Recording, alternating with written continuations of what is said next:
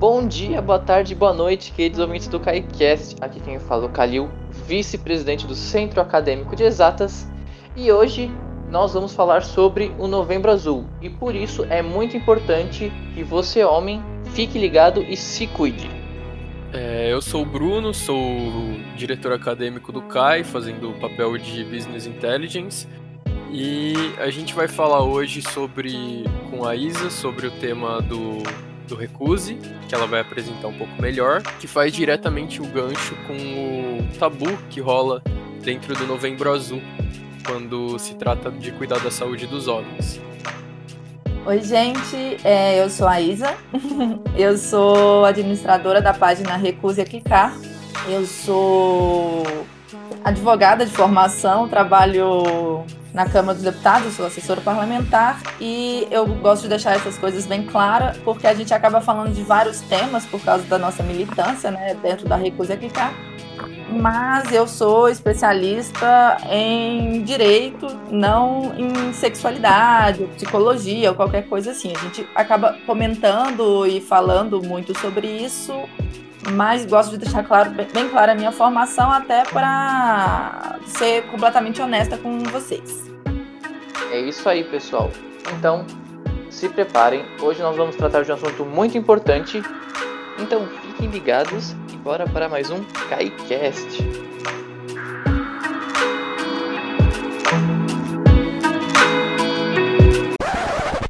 Bom, antes da gente começar, eu vou fazer um aviso de sensibilidade de conteúdo Como nós falamos na abertura, é um assunto muito importante, mas que também é de certo modo sensível, então fica aqui o nosso aviso que daqui para frente, se você ouvir, é por sua própria conta e risco. Para começar, eu já queria agradecer a Isa por estar participando desse podcast para falar de um assunto tão importante e que é tão evitado atualmente, tem um tabu enorme nele. Então, Isa, muito obrigado. E eu espero que você curta essa viagem. Com certeza. então vamos falar sobre o Novembro Azul, é, sobre o que, que ele é, é, porque o pessoal considera um pouquinho de tabu. E Bruno, você quer fazer alguma definição, alguma é, consideração rapidinho para a gente poder começar esse podcast?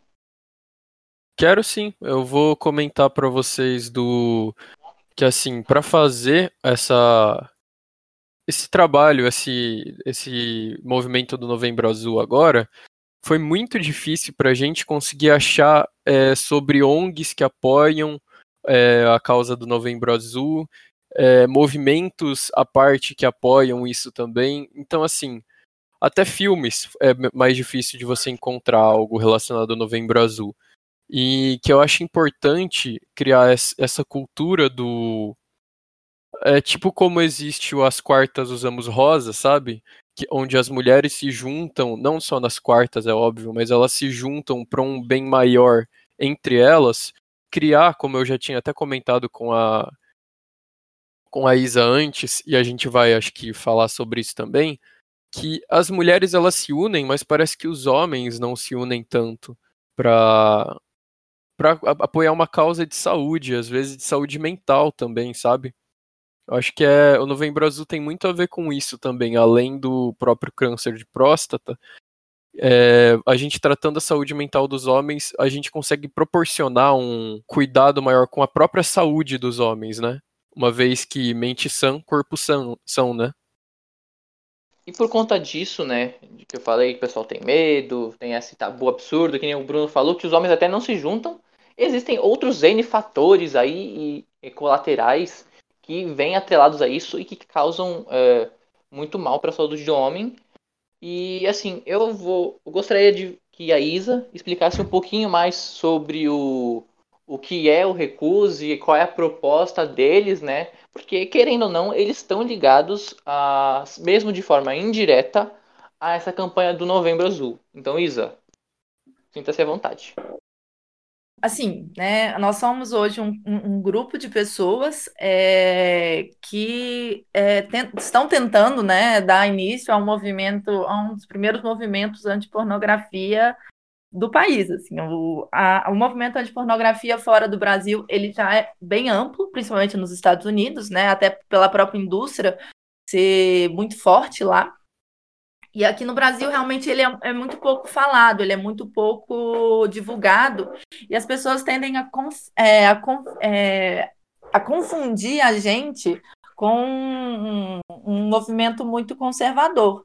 A verdade é que o, a pornografia ela tem uma, uma diversidade enorme de malefícios para a população, do modo geral ela, ela tem uma, um malefício que a gente gosta de deixar claro que a própria indústria da pornografia é muito cruel, então ela é muito cruel com as pessoas que estão ali dentro, ela é cruel com atrizes, ela é cruel com, com atores, enfim. Ela também é, ela tem um outro viés, né, que é um viés mais sociológico, que ela acaba é, transformando a, a vida de todo mundo, mesmo daquelas pessoas que não consomem pornografia, né? Ela molda a sexualidade, a forma de erotização de todo mundo, né? A gente acaba não aceitando muito bem isso, mas a, a verdade é que a, hoje a pornografia ela define, por exemplo, a depilação de mulheres, ela define uma série de coisas, né? Ela define, por exemplo, a procura de mulheres por cirurgias plásticas, né? Cirurgias plásticas íntimas. Então, ela tem esse aspecto social muito relevante mesmo para aqueles que não consomem. E para aqueles que consomem, que eu acho que é o que mais, mais é, importante aqui no, nesse podcast hoje, é o, o aspecto fisiológico, que são os, os danos fisiológicos que se tem aos consumidores de pornografia que são, sim, homens, em sua maioria. É, não, não é só homens que consomem, mas sim são a maioria. Não só homens são a maioria, como homens costumam é, ter consumo, é, acesso à pornografia mais cedo que mulheres. Homens é, têm o hábito de consumir mais horas do que mulheres e homens têm mais problemas com pornografia. Dentre os viciados em pornografia, é, a maior parte são homens. Acho legal só pontuar uma coisa que a Isa comentou, que assim, que fica claro, acho que daqui para frente, que assim, é, Novembro Azul, ele não é só ligado ao câncer de próstata. Pode ver que ela falou que é ligado à pornografia. Então, tudo isso é ligado à saúde do homem, que nem o Bruno comentou também. Então, assim, é bom que fique claro para todos os ouvintes que Novembro Azul é para combater câncer de próstata e também as demais é, fatores ligados, como saúde mental, consumo de outras coisas.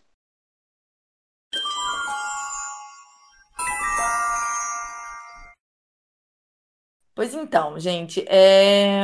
e sim, a pornografia, né, o consumo de pornografia, ele é, é incitamente ligado à saúde é, do consumidor de pornografia. É bom deixar claro que os, os problemas fisiológicos e os problemas de vício que são gerados pela pornografia, eles não, são independentes do gênero. É, eu, a gente acaba focando mais nos problemas masculinos, porque são sim os maiores consumidores e, por consequência, são as pessoas que mais sofrem pelo, pelo consumo em excesso de pornografia. Mas se porventura uma mulher ela tiver esse excesso de contato, esse excesso de, de hábito no consumo, né, é, ela também pode ter. É, eu acho importante assim é, muitas pessoas é, às vezes é, tentam defender a pornografia, né, de, de, teoricamente seriam minimamente mais aceitáveis, mas as pessoas ignoram que a pornografia por si só ela é problemática nesse, nessa caixinha né, de estímulos sexuais artificiais, você pode encaixar muita coisa, desde a pornografia mainstream, que a gente tem acesso nesses sites de compartilhamento de pornografia gratuito, até hentai, é, imagem, é, esses, esses sites atuais de de onde as, as, as garotas vendem o, as, a própria imagem sem depender, por exemplo, de, de, um, de um produtor ou de um site maior. Então, todos esses tipos de pornografia, eles são capazes de gerar vício naquele que consome. É, eu não vou saber explicar é, minúcias o funcionamento do cérebro, por motivos que eu expliquei, né? Eu, inclusive, sou advogada, mas basicamente, é, quando você consome pornografia, você tem um, um, um aumento muito grande de endorfina. Isso que traz a satisfação. E aí você tem é, é, é, essa, esse aumento muito grande de endorfina causado pela pornografia, ele te dá uma satisfação muito grande e passa né, em aquilo em algum momento. A questão é igual qualquer droga. Você, para continuar tendo essa mesma satisfação que você tinha, é, você aos poucos, né, vamos supor uma droga, tipo uma droga química, tipo cocaína, você tem que aumentar a quantidade de cocaína aos poucos. O mesmo acontece com pornô. Não só aumentar a quantidade de, de, de pornografia que o usuário vai ter que aumentar, né? Mas é, ele acaba é, mudando o estímulo da pornografia. Então, se a pessoa ela começa numa pornografia mainstream, né? Que é essas que a gente vê é, nesses sites, que por si só já são péssimas, elas já são extremamente misóginas, é, você acaba tendo que partir para outros estímulos. Estímulos, e aí é nessa hora que as pessoas começam a partir para uns estímulos um tanto quanto é, problemáticos, para dizer muito pouco, né? Isa, a gente podia dizer então que isso, a pornografia também seria um gatilho para pessoas que têm uma tendência a algum algo, algo que vai ter um impacto social também, não entrando nesse ponto exatamente, mas seria um gatilho também? Então, é, hoje, é, 30% dos abusadores de crianças são considerados é, pedófilos é, com a doença, né? Diagnosticados com pedofilia. 70% não são diagnosticados com pedofilia. Em algum momento da vida, eles tiveram algum interesse em crianças. Alguma coisa surgiu, fez surgir esse interesse. E um dos maiores motivadores de interesse sexual em crianças é sim a pornografia. É claro que não é o único, mas sim é um dos principais. Então, não sei se é o bom termo usar gatilho, mas é, a pornografia ela é, desensibiliza o usuário para esse tipo de comportamento e acaba é, facilitando a criação de de, de homens violentos, de homens, de possíveis estupradores, de homens possíveis estupradores de crianças, enfim, é uma série de comportamentos, como eu disse, sexuais minimamente problemáticos. Ah, sim. É, é, ele instiga, né? Ela instiga as pessoas. É, a gente fala de sensibilização, Perfeito. porque eu acho que é o termo que é, é usado na psicologia. E assim, eu só quero falar, deixar claro que existem inúmeras pesquisas falando sobre isso, não sou eu achando, não. É, se procurar, tem bastante coisa. É, ah, só bacana. Tá, eu eu estava explicando essa questão do, da mudança de, de, de estímulo, porque chega uma hora que a pessoa começa a se estimular com situações absolutamente reais, principalmente, por exemplo, para quem parte para hentai. E o que acontece quando o cara vai, fato, tentar encontrar, um, ter uma relação sexual com uma pessoa real, numa vida, numa situação normal. Ele não se sente estimulado sexualmente com aquela situação. Então, que, qual é a situação que a gente está vendo hoje em meninos? Desculpa, gente, em adolescentes, em, em jovens, né, de 20 anos. É, para mim, depois, antes dos 20, tudo menino.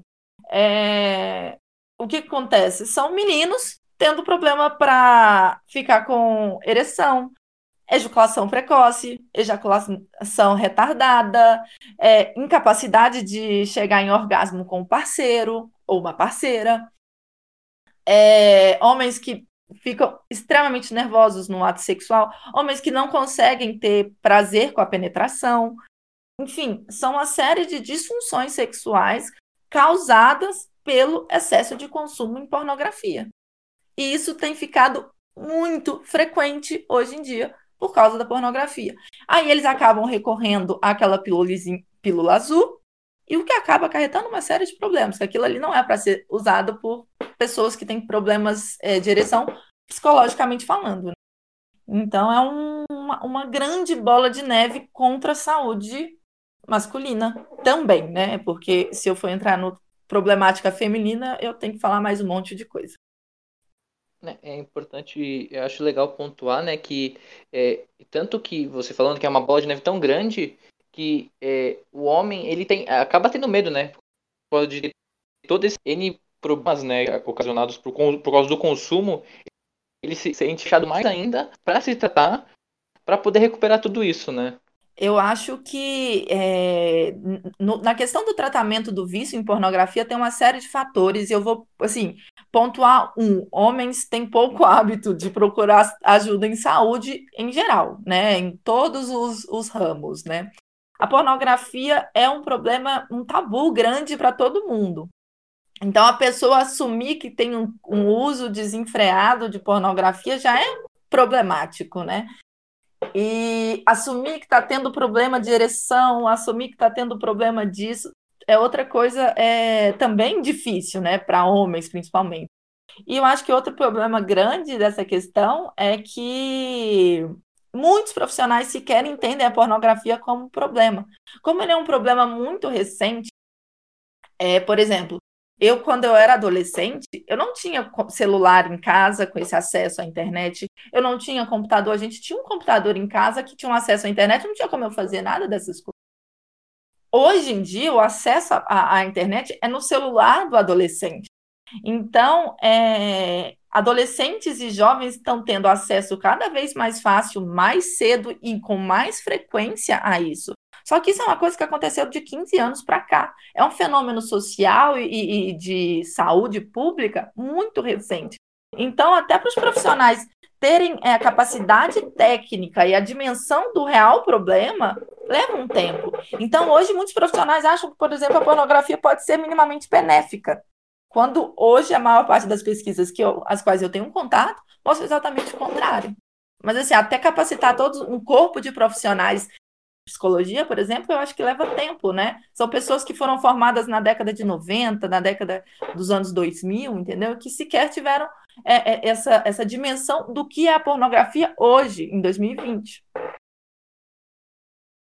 É, acho que é bacana a gente pontuar também uma coisa que você falou lá, um pouquinho mais atrás, que é quando você diz o excesso de pornografia, mas na verdade isso não é nem abrindo uma brecha para consumi-la, né? É algo que a gente não pode dar nenhuma porta de abertura aí.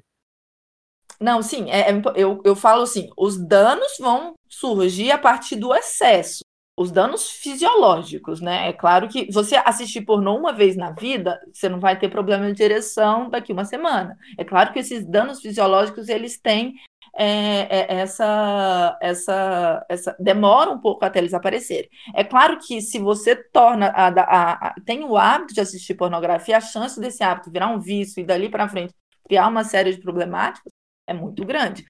É claro que eu sempre, por isso que a nossa página ela não trata apenas do viés fisiológico, né? A gente gosta de falar do impacto social e do, do impacto em relacionamentos e do impacto nas atrizes, para mostrar que mesmo que se não houvesse esse aspecto fisiológico que existe, existe, é sério, haveria uma série de outros fatores que a gente também não pode desconsiderar quando a gente fala que a gente é um movimento anti-pornografia.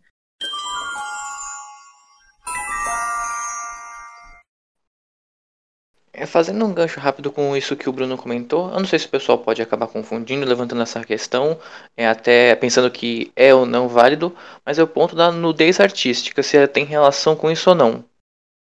Então, é, é um, um ponto complicado, assim. Primeiro porque o que é nudez artística, né? Vamos partir do início, porque arte é um conceito amplo, né? E eu assim, eu vou nem me aventurar a definir o que é arte, mas vão ter, vai ter pessoas, por exemplo, as pessoas, os próprios produtores de diretores de filme pornô, que podem defender que aquilo ali é arte. Assim, é um tanto quanto complicado eu falar que não é. Para mim não é, mas é, enfim. É, a, quando a gente fala de pornografia ou quando a gente fala dessa capacidade de, de criar vícios, é, é, de todos os estímulos sexuais artificiais. E nisso, esses estímulos sexuais artificiais podem sim ter fotografias ou imagens, né? Meramente imagens, é capaz de fazer esse. esse é, é, ter, tem essa capacidade. Agora, é, se, o que é no artístico, o que não é, se ele pode. É, é, é, é a, supostamente, a princípio, ele pode sim, de, é, e não necessariamente só nu, né? Fotos sensuais, isso tudo pode sim criar um, algum tipo de estímulo sexual artificial.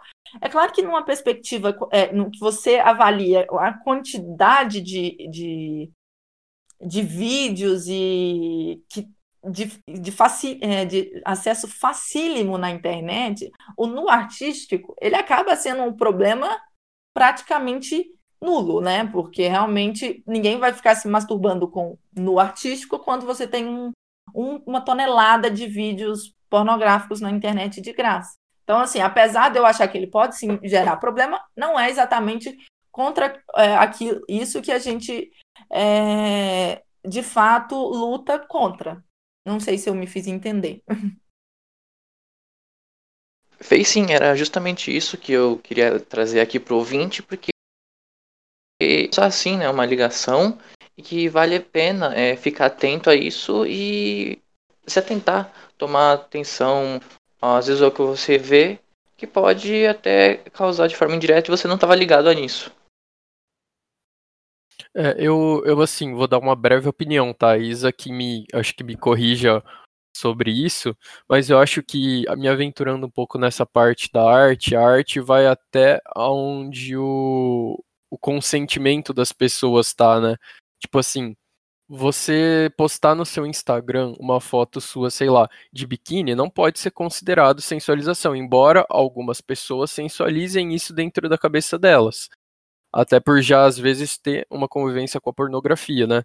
Mas agora, sei lá, o... tem páginas na internet que fazem compilados de fotos de garotas, assim, às vezes tem até uma amiga minha que ela postou uma foto no stories, ou acho que foi no Instagram dela, assim, tipo, é, valorizando o corpo dela, mas não de uma forma sensual para atrair pessoas, mas para o benefício próprio de, assim, se sentir bonita. E uma página republicou a publicação dela na página deles, uma página que só tinha mulheres, assim, tipo, sensualizadas. Eu acho que talvez esse seja o limite, né? Você postar uma foto sua numa rede social porque você se achou bonita é uma coisa eu creio eu, você vai, pode corrigir melhor. Mas agora, uma página que faz só conteúdos assim é outra história, né? Não, assim, são de fato dois, dois aspectos muito diferentes. E, e primeiro, essa página, inclusive, é, não pode fazer isso. É, não, ela não tem direito de pegar. Existe uma coisa que a gente chama de direito de imagem, e não existe essa possibilidade de você poder pegar foto de pessoas aleatórias e colocar no seu próprio perfil, a não ser que a pessoa seja pública, enfim. Então, nesse caso, é ilícito, inclusive. Mas sim, é claro que são duas coisas diferentes. Aí, quando nós fazemos a página, a recuse, é, não é, é, até essa questão da que a gente chama de é, é um dos problemas das pessoas com numa sociedade que a gente vive, que a gente chama de uma sociedade extremamente pornificada. É, é, não sei se vocês vão se lembrar, mas há, há sei lá, 10, 15 anos atrás, é, era muito comum você ver no horário do almoço, né? Qualquer criança poderia ver é, a venda de cervejas com mulheres seminuas, enfim, praticamente é, vários tipos de propaganda. Hoje em dia eles deram uma diminuída nisso, mas antigamente era muito comum. Então, assim, a gente, quando a gente fala que a gente vive na, numa sociedade extremamente pornificada, é uma valorização extrema de, de dessas situações. A gente, inclusive, é, compartilhou esses dias uma pesquisa mostrando o quanto o algoritmo do Instagram ele privilegia fotos é, seminuas, de biquíni, enfim, ele, a pessoa vai ter mais engajamento na imagem dela, mais visualização. O Instagram vai facilitar isso. Não é só porque a nudez atrai mais. O Instagram divulga mais a nudez. Então, assim, é, a, a, cabe a cada um ou cada uma é, decidir o que, que vai fazer com essa informação, é, em como a gente vive numa sociedade pornificada. O que exatamente faz mulheres quererem é, se sentir bonitas, é, é, erotizando o que a gente chama de auto-objetificação? É um, não no sentido de colocar a mulher quanto culpada da autoobjetificação, mas no sentido de entender o que realmente é, faz com que mulheres queiram ser sensuais. O que, que por que, que mulheres querem ser sexy? Por que, que eu não ouço homens querendo ser sensuais? Por que, que eu só ouço mulheres querendo ser, querer sensuais? Então, assim, até essa questão que a, a, objetificação feminina é uma coisa que vem dessa cultura pornificada que a gente vem, que vem nessa cultura do pornô, né? Desse pornô. Então, é, o pornô ele não é criador dessa cultura pornificada. O, a, a, essa erotização de mulheres não vem por causa do pornô, ela já vem muito antes. Na minha concepção feminista, vem por causa do patriarcado, mas enfim. É, agora, o pornô ele, ele retroalimenta isso, ele continua essa objetificação feminina. Então, assim, mais do que falar se é certo ou se é errado, é mais se perguntar exatamente por que, que você quer se sentir sensual, por que, que você quer se erotizar. Por quê? Por que, que é geralmente mulheres que querem, não homens? Enfim, é, era isso meu ponto. Cara, é louco falar disso, porque quando a gente fala exatamente sobre esse ponto de na relação da visão, eu não sei se eu posso colocar dessa forma também, mas a visão masculina e a feminina, parece que tem uma discrepância tão grande nas coisas quando eu tento pensar que quanto homem é, e entre os meus amigos eles falam sobre sobre, sobre sabe até questões pornográficas enquanto as mulheres, não que elas não falem, mas elas têm uma visão totalmente diferente, sabe? Até quando um cara olha para uma mulher e fala que acha ela bonita, ele não fala necessariamente que ele acha ela bonita, ele fala que ele acha ela gostosa. Ou uma mulher fala que um cara é gostoso, tem uma conotação totalmente diferente, sabe?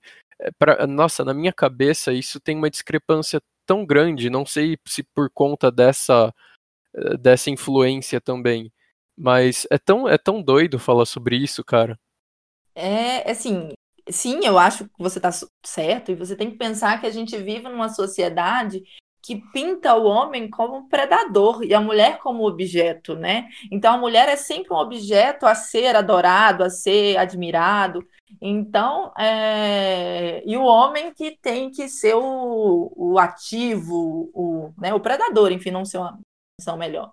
Então, é toda o, o, nosso a nossa sociedade, ela é ela foi feita de um modo a caber nesse, nesse nesses papéis de gênero, né? Então, isso que você está falando é, é, só reflexo disso. Assim. O pornô, por exemplo, como eu disse, ele não é causador disso, mas ele fortalece isso. Na medida que o pornô mainstream, por exemplo, que é esse que a gente tem acesso super fácil, ele é 90% dele é composto por violência contra a mulher. Seja sexual, seja física, seja, seja psicológica. 90% do pornô. Isso porque é o pornô mainstream. Eu não estou nem falando de pornografia hardcore, que aí provavelmente é 100%. Sim. Que aí é onde vem as outras categorias mais baixas. É, cara, é, é assim, é até um pouco falando assim, quando a gente entra nessa, nessa linha de raciocínio, é até um pouco, não sei se deprimente é a palavra certa, mas de pensar que a gente está tão longe de, de chegar num, num momento que a gente vai conseguir alinhar as visões. Não alinhar, até porque pessoas são diferentes, mas de ter um, sabe, acho que até a questão de relacionamentos abusivos por parte dos homens é, vem, vem disso também, sabe? Do cara achar que as coisas para mulher são tão sensualizadas quanto são para eles. Por isso talvez role muito mais. Posso estar errado, mas role muito mais o ciúme por parte dos homens do que das mulheres, né? Eu, eu não sei se é necessariamente a causa, mas eu acho que com certeza influencia. Com certeza. Entendi. Assim, eu, eu, eu, acho, eu acho triste que a gente tenha que passar anos é, lutando, sempre frisando e repetindo, porque toda hora surgem movimentos contra e que boicotam isso. E tipo, isso é muito chato e triste. É triste ver uma coisa assim que pessoas são contra uma coisa que é pro bem maior. Inclusive, eu acho que isso dá uma importância cada vez maior pra gente incentivar o combate. A gente chama isso de backlash todo o movimento social sofre isso.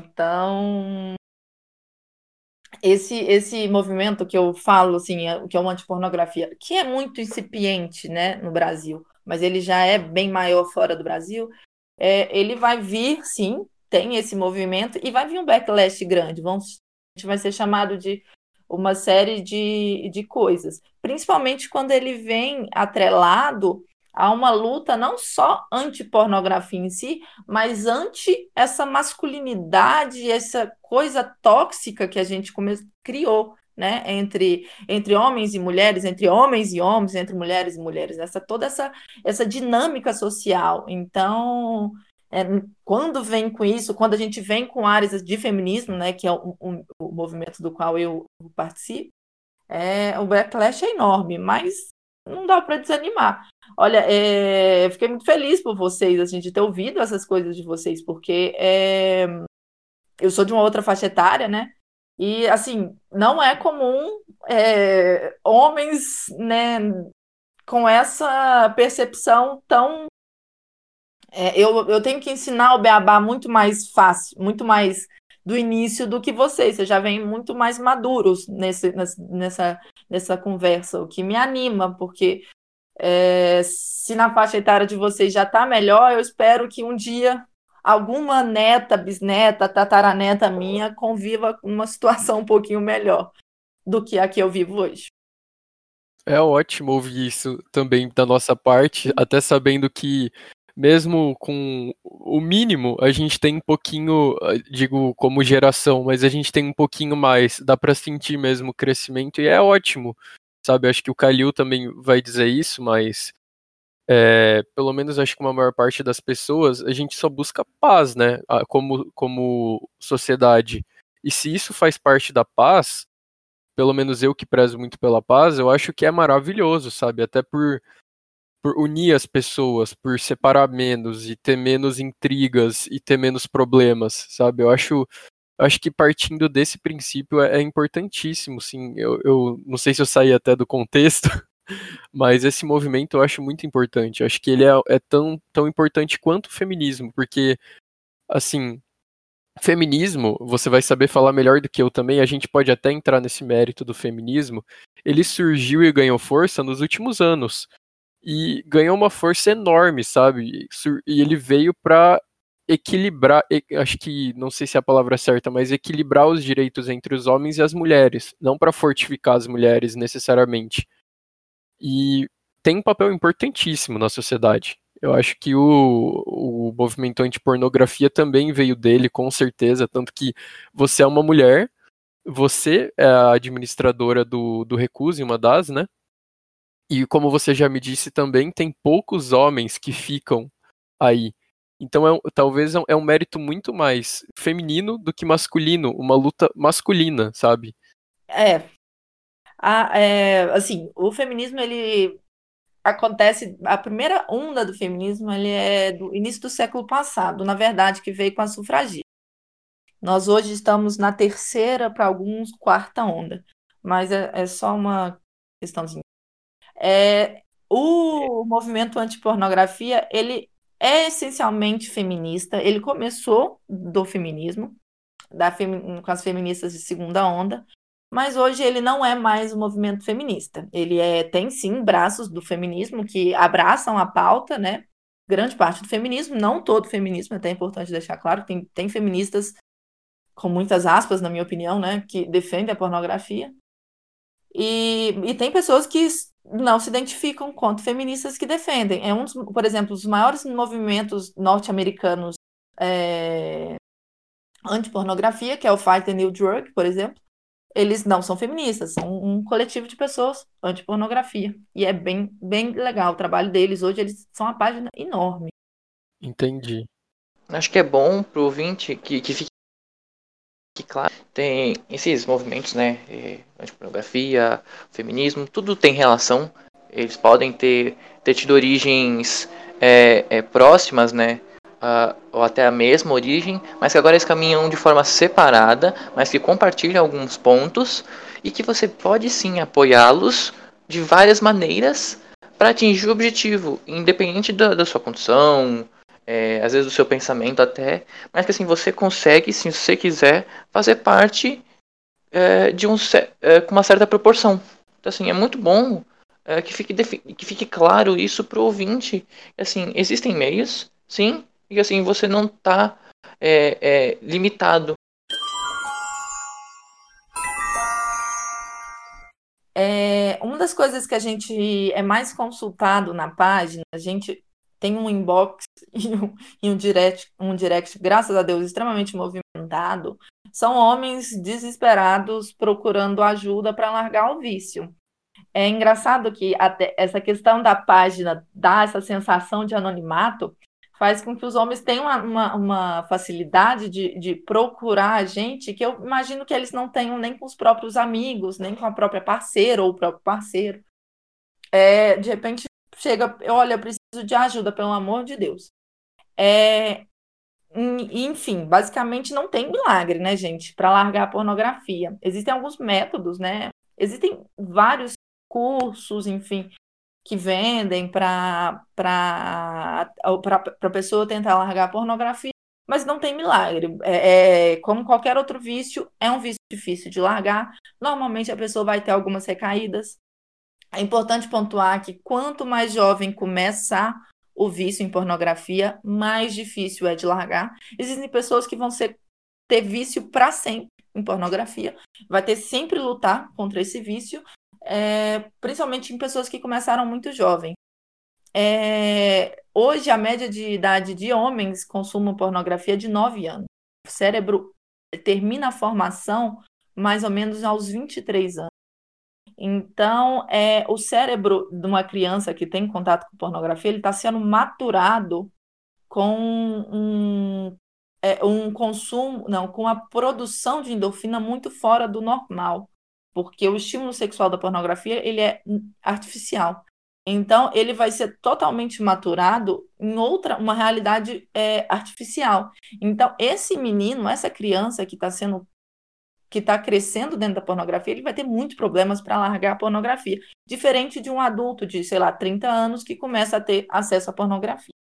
Enfim, para largar a pornografia não existe outro método que não largando a pornografia. A gente chama de um período de reboot. Quanto mais jovem você começou o consumo de pornografia, maior vai ser o seu, o seu período de reboot. O que é o reboot? É um, período de supostamente 90 dias em que você fica sem nenhum estímulo artificial sexual. É, e nesse período que a gente tem visto cada vez mais as pessoas, principalmente mais jovens, o que mais me desespera, esse período é insuficiente. Tem gente que tem que ficar seis meses sem nenhum estímulo artificial. E quando eu falo estímulo, não é para voltar para pornografia, não. Mas, por exemplo, é, algumas pessoas consideram, por exemplo, o Instagram um estímulo sexual grande, né? Cheio de gatilho, porque qualquer foto de mulher ou de, né, ou de um homem é minimamente mais sensualizado é gatilho o suficiente para a pessoa não conseguir manter e acabar voltando para o vício. É... Basicamente são esse, esse período né, de 90 a 6 me... 90 dias a infinito, porque realmente vão ter pessoas que não vão conseguir nunca. Algumas pessoas consideram como gatilho é, a própria masturbação. Então, algumas pessoas vão ficar algum tempo, inclusive, sem se masturbar, porque a masturbação é um gatilho para voltar para a pornografia. Uh, muito importante, a pornografia ela causa uma série de, além daquelas questões é, de disfunções sexuais, ela causa ansiedade, depressão, é, uma série de comportamentos psicológicos mesmo. Então, eu acho muito importante para quem está viciado mesmo em pornografia procurar ajuda psicológica, porque até porque a pornografia ela acaba ocupando um espaço de alguma coisa, né, na sua vida. Então, até para você saber é, ocupar essa, esse espaço que a pornografia estava ocupando com uma outra coisa com alguma outra, é, não só outra atividade, mas um, um, um, um, outro viés na sua vida, né? Então, assim, além desse, desse período, é muito importante o acompanhamento psicológico. E a gente fala desse período, né, de, de é, ficar sem pornografia, por quê? Porque, como eu expliquei, a pornografia ela afeta o cérebro fisiologicamente, ela altera os sistemas de recompensa do cérebro. Então, esse período grande é, você fica sem pornografia, os seus, os seus circuitos, enfim, eu não, não vou saber explicar, eles vão voltando ao normal. Então, a pessoa que lá no início do, do reboot não, dá, não conseguia, por exemplo, transar com a esposa, porque não conseguia ficar é, erétil com ela, o que acontece muito, não se enganem, acontece muito. É, em 90, sei lá, 120 dias, em algum tempo, ele volta a ter a capacidade sexual normal. Então, assim, esse tempo ele não é necessariamente, não é para voltar para pornografia. Ele é um tempo para você voltar a ter uma vida sexual minimamente normal. E o seu cérebro ele meio que reprograma, né, que é o reboot. Então ele ele vai ter essa capacidade é, é, é, é uma capacidade elástica do cérebro de voltar para ter uma sexualidade normal. É, e esses outros efeitos da pornografia, não só os fisiológicos, né, é, os sexuais, mas os psicológicos, eles também têm uma melhora muito grande. É, o problema, por exemplo, em mulheres muito comuns de autoestima, costuma a, a, à medida que você perde esse acesso, ele também ser resolvido. Eu não sei se eu fui confusa na minha explicação, mas é basicamente isso. Ah, eu achei que ficou super claro e assim, é, pornografia é um vício que nem qualquer outra coisa, tabagismo, enfim. E como você trata um vício, é querendo se tratar, né? Ah, com força de vontade, pesquisando, indo atrás do, do médico, enfim, praticando todas as coisas, as indicações corretas. Que não é, de novo, uh, ligado à medicina, né? Aqui ninguém é, é médico, enfim. Por isso que a gente sempre fala que é muito importante que você, de novo, pesquise e vá atrás do profissional, mas que você é, tem que ter força de vontade e realmente querer se tratar. Porque senão você vai acabar ficando se iludindo e no final das contas você pode até acabar piorando a situação que você se encontra. Eu até estava é, pesquisando um tempo atrás que tem uns aplicativos que ajudam muito, já que o acesso é geralmente pelos celulares, como a gente comentou é, mais cedo, existem aplicativos na, na Google Play, na Apple Store, lá, não sei como que é o nome da, de cada, cada loja, mas tem uns aplicativos que eles tipo ficam meio que no controle do seu celular que eles têm a opção de contagem dos dias, alguns são pagos para ter essa opção, mas para algumas pessoas é válido ser pago, né? Sim, com certeza. Que ele faz, ele faz a contagem dos dias que você está sem consumir. Eles bloqueiam pesquisa por imagem no Google, sabe? Tipo assim, dentro de, de navegadores que eles suportam, tipo Chrome, Firefox, Safari, eles conseguem bloquear a pesquisa por imagem e eles fazem um filtro de busca. Tipo assim, se você vai pesquisar alguma coisa no Google, tipo, sei lá, uma. É, coloca alguma palavra que tem duplo sentido, ele faz um filtro do que vai chegar até você. Tipo assim, ao invés de aparecer o duplo sentido do lado ruim, só aparece do lado bom. É bem bacana esses aplicativos. Eles têm até assim, para você vincular com o contato da sua parceira, caso você tenha uma parceira ou parceiro, você vincula com o dela e ela tem acesso a relatórios de, das suas pesquisas, ela tem. É, ela, ela é avisada quando você faz alguma pesquisa. Talvez seja algum, alguma medida um pouco mais drástica, como, sei lá, de alguma forma uma motivação para a pessoa não, não fazer aquilo, mas eu acho que é bem bacana, cara, é bem bacana. O único lado ruim que eu vi é que eu, eu uso esses aplicativos hoje e ele, às vezes, tipo assim, eu tô no Facebook e tem algum texto no Facebook meio estranho, aí ele fecha meu Facebook. Mas é algo que, assim, não atrapalha. Eu super recomendo usar isso. Eu acho muito bacana. A maior parte das, dos nossos. É, é, os nossos seguidores, assim, que tem problema, que querem largar, e eu volto a falar principalmente homem, eles usam. É bem, parece que ajuda bastante. Eu nunca usei, eu nunca fui viciada em pornografia, na verdade eu nunca fui sequer usuário de pornografia, nunca gostei. Então, assim, não, não em mim eu não uso, então não posso nem fazer esse feedback que você fez. Mas eu posso falar que a maior parte usa e gosta e aprova e eles ficam todos felizes mostrando as contagens dos dias. É uma vitória, assim, quando chega, ó, oh, meu recorde, enfim. É, a gente tem os grupos, né, no Facebook, então é bem comum esse tipo de divulgação. E eu acho que também, talvez, um do, uma das maneiras de você evitar isso, eu, eu passo com psicóloga, não por isso, eu passo faz um bom tempo já com psicóloga, mas ela me ensinou umas técnicas de tirar o foco, até para quem tem ansiedade, isso, na verdade. Mas talvez seja viável também, que é a dos cinco sentidos. Não sei se vocês já ouviram falar. Eu já. Que é. Já? É uma que assim, você respira fundo, solta o ar, fecha o olho, conta cinco, é, conta tipo cinco coisas que você consegue ver, mas de olho fechado. Você só imagina cinco coisas que você consegue ver, quatro coisas que você consegue ouvir, três coisas que você consegue sentir o sabor, duas que você consegue sentir o cheiro e uma que você consegue tocar. Geralmente isso ajuda muito você a tirar o foco do que você está fazendo. É muito bacana. Tem até uma outra que é assim, você fica, você começa a contar, é 2 mais 2, 4, 4 mais 4, 8, 8 mais 8, 16. São todas técnicas de tirar o foco, sabe? Eu acho muito bacana.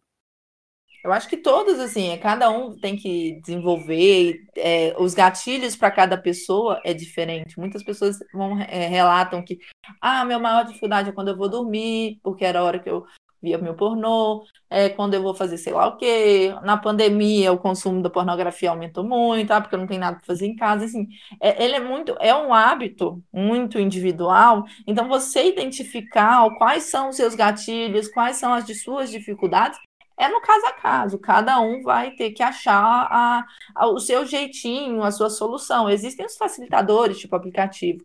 Existem algumas medidas que eu acho que todo mundo devia fazer, que é, por exemplo, o psicólogo. Agora, no dia a dia, no duro, quem vai ter que descobrir seu jeito, quem vai ter que fugir das armadilhas, quem vai ter eventualmente desinstalar o Instagram, quem vai ter que, enfim, é, parar de curtir aquela menina gata porque ela posta muita foto que te dá gatilho. Enfim, é cada um, é cada um. Então, cada um é, é, é a pessoa só ela que vai saber como que vai conseguir é, criar um, um, ambiente, né, uma situação que, em que ela consiga abandonar o vício.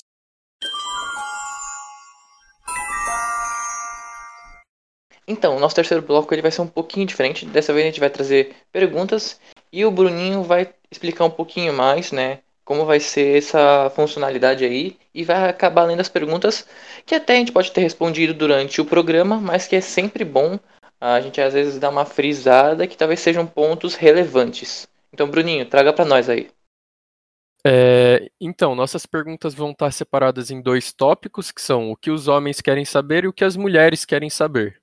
Começando pelos homens, é, a primeira pergunta seria: o que pode ocasionar o câncer de próstata? Fazendo um gancho com o novembro azul, com certeza. Assim, a gente já falou várias vezes, eu vou só repetir. Né, que já ficou até chato, mas eu vou só repetir que a gente, de novo, nós não somos ligados à área de medicina, médicos, mas assim, questão do que pode causar câncer de próstata, existem N fatores, é estresse, alcoolismo, questão de saúde, tudo isso pode causar, né? Obviamente, se for pesquisar algum lugar, vai falar que tem é, isso afeta mais que aquilo, é mais propenso. Então, assim, é, não existe uma coisa comprovada, né? Assim, isso é causador. Não tem. Mas assim, sempre é bom tomar se prevenir. Por exemplo, é sempre bom geralmente você é, tentar praticar algum esporte, manter uma alimentação mais saudável, é, reduzir o alcoolismo, não fumar, tudo isso pode ser causador de forma indireta, até como a pornografia, por isso que é bom você sempre se tratar, para né, tentar evitar o máximo. Beleza. Então, a gente tem mais duas perguntas sobre agora sobre mais ligado à pornografia, que a primeira delas seria: o quanto de insatisfação isso pode me trazer se eu não me cuidar? Acho que a Isa vai saber dar um pontinho aí pra gente. A pornografia ela causa uma série de problemas, né? O consumo é, de pornografia pode causar uma série de problemas. é, sejam os fisiológicos, igual eu mencionei, que são problemas de ereção, problemas de para chegar ao gozo, problema de manutenção da ereção, problema de ejaculação precoce, ejaculação retardada. É, a, em mulheres, ela pode produzir a, a incapacidade de chegar no orgasmo para a mulher. E, assim, esses são os aspectos é, ligados, os problemas físicos ligados à sexualidade. Mas é, a, a, a, ela causa uma insatisfação muito grande com o próprio corpo, até pelo padrão, geralmente, dos corpos masculinos e femininos, femininos que são é, expostos na pornografia de um modo geral, são padrões é, praticamente inalcançáveis para a maioria das pessoas, então ela causa uma insatisfação com o próprio corpo muito grande. Ela atrapalha a sua vida social, do modo geral, porque ela faz com que você erotize pessoas em situações que não eram para elas ser erotizadas. É, a pornografia, como a gente tinha falado, ela facilita, né? Ela é um dos fatores, né? Que fazem pessoas é, abusadores é, abusarem de criança. Saíram algumas pesquisas recentes muito impactantes que mostram que crianças que veem pornografia tendem a é, é, uma das coisas que fazem elas cometerem abusos com outras crianças. Então, a quantidade de abuso de criança contra criança cresceu enormemente depois que a pornografia é, tornou um hábito, né? Principalmente para criança também. Então, assim, é, eu posso ficar até amanhã mostrando para vocês o quanto a pornografia afeta a vida de todo mundo. E aí, por isso que eu gosto de falar, é em todos os aspectos, no aspecto fisiológico, no aspecto social, no aspecto é, de relacionamento. Ele a pornografia ela deturpa a forma de relacionamento de pessoas com pessoas, independente do, do grau de, de relacionamento que elas têm e do relacionamento da pessoa consigo própria. Então, assim, é, é só uma série de problemas. Perfeito, Isa. Tem mais uma pergunta aqui. Peraí, deixa eu ler antes. Tá. É, com quem falar caso eu, eu homem, é, se, me interesse em me cuidar em relação à pornografia? Onde eu posso buscar ajuda? Quais são os meios hoje que a gente tem suporte que você conheça, Isa? Então, a pornografia, o vício em pornografia é algo um tanto quanto é, incipiente no Brasil. Eu, sinceramente, não conheço muitas, muitos é, lugares de ajuda, por exemplo, ah, essas coisas, igual tem outros problemas. Eu não conheço muitas opções aqui no Brasil. Eu, sinceramente, conheço o meu grupo. Nós temos um grupo né, na Recuse, da, da Recuse a Clicar, no, no Facebook. Somos um grupo, temos um grupo grande homem, nosso grupo masculino tem mais de 3 mil homens, o nosso grupo misto tem mais de 9 mil pessoas. Então, é uma troca de, de informações, uma troca de, de, de, experiências muito legal que acontece lá. Às vezes dá algum problema, né? Porque o grupo no Facebook é isso. Uh, a gente deixa o nosso inbox aberto, o nosso direct aberto. Mas, assim, eu acho que a pessoa chegou num nível patológico, não tem como fugir, tem que procurar ajuda especializada mesmo, psicólogo, eventualmente psiquiatra. Não tem como, é, seria inclusive responsável da minha parte, porque é um problema de saúde. Então a pessoa tem que tratar como problema de saúde. Para largar o vício a nível. É, para mudar hábitos, eu acho que, é, inclusive, é, estudar sobre é, ajuda bastante, né? Então tem, atualmente já tem, nós temos várias, algumas páginas anti-pornografia. Se a pessoa ler, por exemplo, em inglês, tem muito material, muito material. Por exemplo, na, na Fight the New Drug, que é muito legal, que eles é, são conhecidos pela inicial, que é FTND. Então eles têm muito material bacana que explica como a pornografia tem vários malefícios. O problema aqui é inglês. Mas assim, não temos, não conheço especificamente nenhum grupo de ajuda, não, não tem nada ainda, eu imagino ainda, porque eu acho que vai ter com o tempo, é, ainda voltado para isso. São só pessoas voluntárias tentando ajudar outras pessoas a largar o vício mesmo. Perfeito, muito bom, Isa.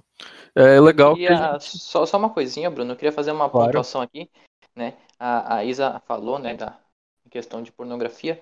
Eu vou fazer só um, uma pontuação em questão né, de, de câncer do próstata. Né? Então, de gente, não existe maneira melhor de você cuidar, né, uh, de com quem falar, a não seja com um médico, né, com pessoa especializada. Perfeito. É, o que as mulheres querem saber? O primeiro, primeira pergunta desse ponto seria qual o papel da mulher durante esta campanha? O que, que uma mulher pode fazer para apoiar é, alguém que está largando a pornografia, seja ela parceira ou seja ela também consumidora e quer parar de consumir?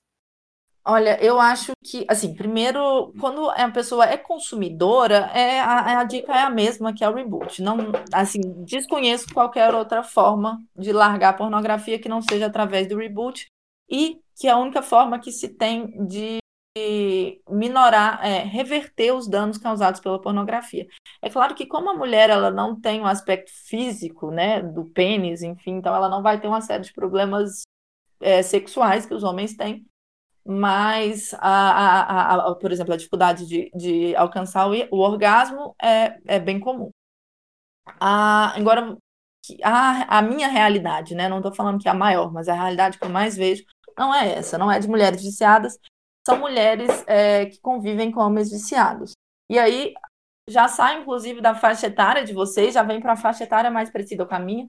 E é impressionante que homens já mais velhos também, né, que não tiveram essa facilidade de consumo de pornografia quanto a, a hoje, hoje se tem, né? Então são homens que desenvolveram o hábito de, de pornografia depois de mais velhos mesmo.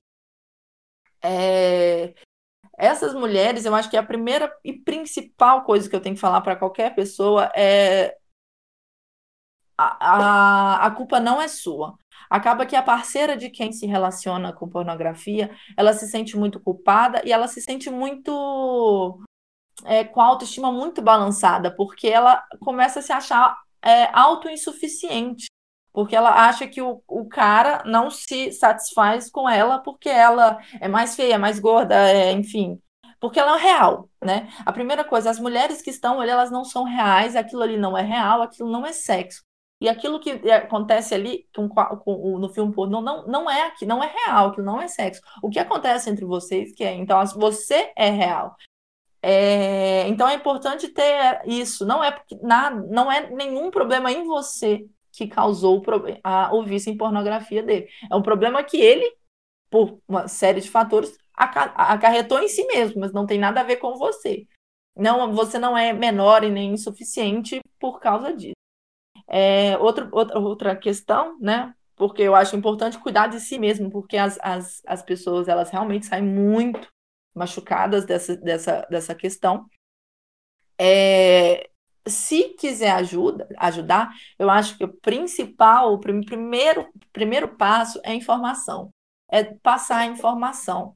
E nesse aspecto, a gente, na página, a gente traz muito muita informação. A gente tenta trazer informações dos mais diversos vieses, seja no aspecto fisiológico, social, para mostrar o tanto que a pornografia ela impacta na vida da pessoa que consome e não só naquelas Então, quanto mais informação, a maior probabilidade da pessoa entender esse impacto e de querer se libertar.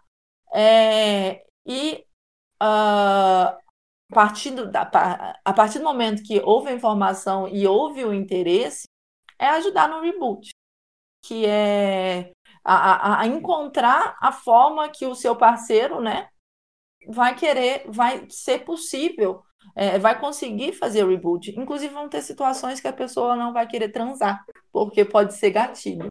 E é comum. Então, assim, também não ficar na noia por causa disso, que pode acontecer. Eu achei que tá ótimo. Você pontuou bem sobre que assim a pessoa pode ou não é, apoiar justamente pelo ponto de que é uma coisa que machuca o parceiro também, né? E nem sempre o parceiro consegue suportar aquilo. Exatamente. E então a próxima pergunta, a gente já falou bastante sobre isso, mas acho que é, vale colocar aqui de novo mais especificamente é quais as consequências e efeitos colaterais para as mulheres? eu acho que eu já tinha explicado, né? A questão, por exemplo, no, no quando a mulher é viciada, é basicamente os mesmos. Depressão, ansiedade e uma, por exemplo, uma dificuldade muito grande é, é, chegar ao orgasmo. Ou, por exemplo, se, é, é, chegar ao orgasmo, seja com masturbação, seja com parceiro. a não ser que sejam em situações em que sejam é, pornificadas, por exemplo, mulheres que acabam transando vendo pornô para conseguir chegar. Enfim, afora é, esse aspecto fisiológico, que eu acho que, apesar de tudo, ainda é pequeno em mulheres, o maior aspecto são é, na, na, forma que homens é, encaram mulheres, na verdade, né? Uh, a, a pornografia ela peca em diversos fatores, né? E um deles é ele, por exemplo, ele desconsidera a, a ideia de consentimento, né? Uh, então, sempre que a mulher fala não, é porque você não insistiu o suficiente. Se você continuar insistindo, ela vai ceder em algum momento. Então, assim, ela cria uma, uma, uma, reali um, um, uma forma de, de, de, de relação sexual, né, não, relação para sexo muito diferente da vida real, né? Então ela acaba fazendo com que homens ajam de formas violentas contra ela. É... E que tenham, inclusive, é, eu, eu posso falar assim, com tranquilidade, um, um desempenho sexual muito é, que deixa muito a desejar, porque porno, a pornografia não ensina uh, que a, porno, é, a mulher também quer gozar, né? Então, assim, ela é tão falocentrada, né? Tão focada no prazer masculino, que ela esquece que a mulher ela não é um buraco, né? Ela não é um objeto.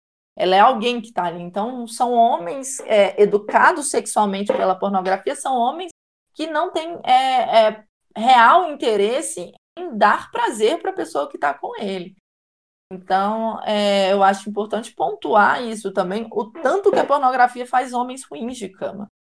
E muito além disso, é, a pornografia incita a violência contra a mulher, inclusive para mulheres não usuárias da pornografia.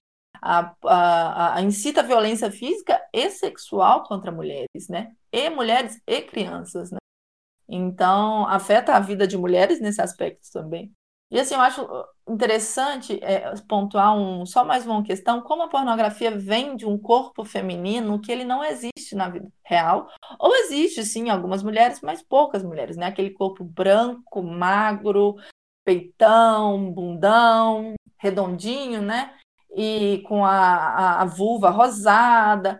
O que acontece é que muitas mulheres se automutilam para chegar num ideal de beleza que é praticamente inalcançável, o que gera uma série de insatisfações é, na vida da mulher, uma série de insatisfações sexuais da mulher. Ah, hoje se tem um padrão de beleza, inclusive para a vulva da mulher. É um ultraje, a quantidade de mulheres que submetem a procedimentos cirúrgicos para mudar o, o formato da vulva, para clarear a vulva. Não é só um padrão é, de beleza extremamente é, é, pedófilo, até é, porque mulheres adultas têm pelos, mulheres adultas têm, têm outras situações. É um, um padrão de beleza extremamente racista, porque é, é, pós, põe como sexualmente atraente apenas a vulva rosada, que é a vulva de mulheres brancas. De, é, é, depreciando uma série de mulheres negras, é, é, é, de outras uh, asiáticas, enfim, de todos os, os outros tipos, né? Então, assim, é um padrão de beleza extremamente problemático. Exclui mulher, mulheres gordas, mulheres, enfim, de todos os tipos de formato normais, que não são abarcados pela pornografia também, e que gera mal-estar, é, uma, uma uh, um, uma, um rebaixamento né, muito grande na autoestima da mulher. Então, assim, eu falei de vários aspectos, porque realmente a pornografia afeta a mulher em vários aspectos.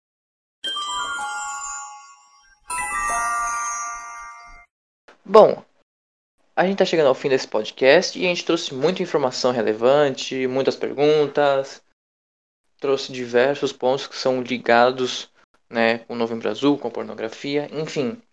Então, logo de cara, se você já chegou aqui, eu já gostaria de pedir que você compartilhe esse podcast, né? uh, para o maior número de pessoas que você conseguir, seu amigo, seu familiar, porque é muito importante que isso fique claro que quanto mais pessoas souberem e falarem abertamente, a gente vai conseguir é, combater mais isso. Agora, antes de eu fazer o jabá do Kai, eu vou pedir para que a Isa faça o jabá do, do Recuse. Então, Isa, com você. Então, gente, eu faço jabá mesmo, porque me dá muito trabalho a página, é, toma muito do meu dia, então, e é um assunto muito importante, eu consigo ver uma. Eu vejo assim que de pouquinho a gente consegue mudar um pouquinho a vida das pessoas. Enfim, então a, a gente tem o nosso perfil no Facebook, foi de, de onde a gente surgiu. É, nós temos a página Recuse a Clicar lá. É, temos três grupos né, de para conversa, de troca de experiência, troca de vivência mesmo. É, temos o grupo misto de mulheres e de homens. São grupos bem grandes, então é bem, é bem, tem bastante variedade de assuntos. Ah, nós temos o nosso perfil hoje no Instagram também, recuse a clicar. E um dia eu vou conseguir manter o Twitter atualizado, eu juro. Mas ainda hoje é a nossa, nossa, nossa rede social menos ativa. É, nós somos um grupo de amigos, né? Não, não só fazemos isso nas nossas horas livres, então é muito importante que, a divulgar nosso, nossa palavra para todos os lugares, né? Então, conversem com as pessoas sobre isso, sobre isso, porque é muito importante, as pessoas sequer dão a, a, têm a dimensão do que é. A nossa, aqui eu fiz um, um, geralzão mesmo, tem muita coisa profunda. Eu vou terminar esse podcast falar, hum, devia ter falado daquilo, porque é assim sempre, todas as vezes é isso, mas não tem como eu falar, é, resumir toda a minha militância em uma hora, não tem como. Então, assim, tem muito assunto que foi mal desenvolvido, que eu poderia ter falado muito mais. Então, é, eu fico o convite, vão dar uma olhada. Tem muito assunto legal, a gente traduz muito texto, a gente traz pesquisa, a gente tenta fazer um apanhado bem legal, inclusive com um pouquinho de humor às vezes. Então, vão lá. É isso aí. É importante falar e frisar para quem está nos ouvindo que o apoio de vocês é muito importante para que tudo isso continue. Seja o CAI, seja o Recuse. Gente, sem vocês, nós não conseguimos fazer o nosso trabalho. Então, para você que nos apoia e apoia o Recurso, muito obrigado. E se você ainda não conhece eles, vai lá de verdade. Até porque esse podcast, ele vai estar na página do CAI e também vai estar com a publicação na página da Recuse com o link das plataformas de acesso, né? Para você poder compartilhar para o seu amiguinho e tudo mais. Agora falando do CAI, Bom, vocês estão cansados de saber, né, que os nossos podcasts eles são quinzenais, porém esse podcast aqui foi um episódio extra, muito especial. Então, se você gosta desses episódios extras, mandem um direct falando: olha, gostei desse podcast, podiam falar mais disso. Tragam pra gente, porque nós temos N assuntos que a gente quer trazer para vocês, sempre com uma perspectiva diferente, com convidados muito especiais. Então, façam isso, ouçam, compartilhem e siga o Kai para ficar sempre atento nas novidades. Outra coisa também que é importante dizer é que, para quem já acompanha o Kai, sabe que nós fazemos ações sociais, né? Fizemos aí a ação do Setembro Amarelo, fizemos do Outubro Rosa, agora do Novembro Azul, que inclusive esse podcast faz parte da campanha do Novembro Azul. Então, fique ligado, siga a gente, porque se você quiser apoiar ou dicas de onde apoiar, a gente sempre está lá é, fazendo essas indicações.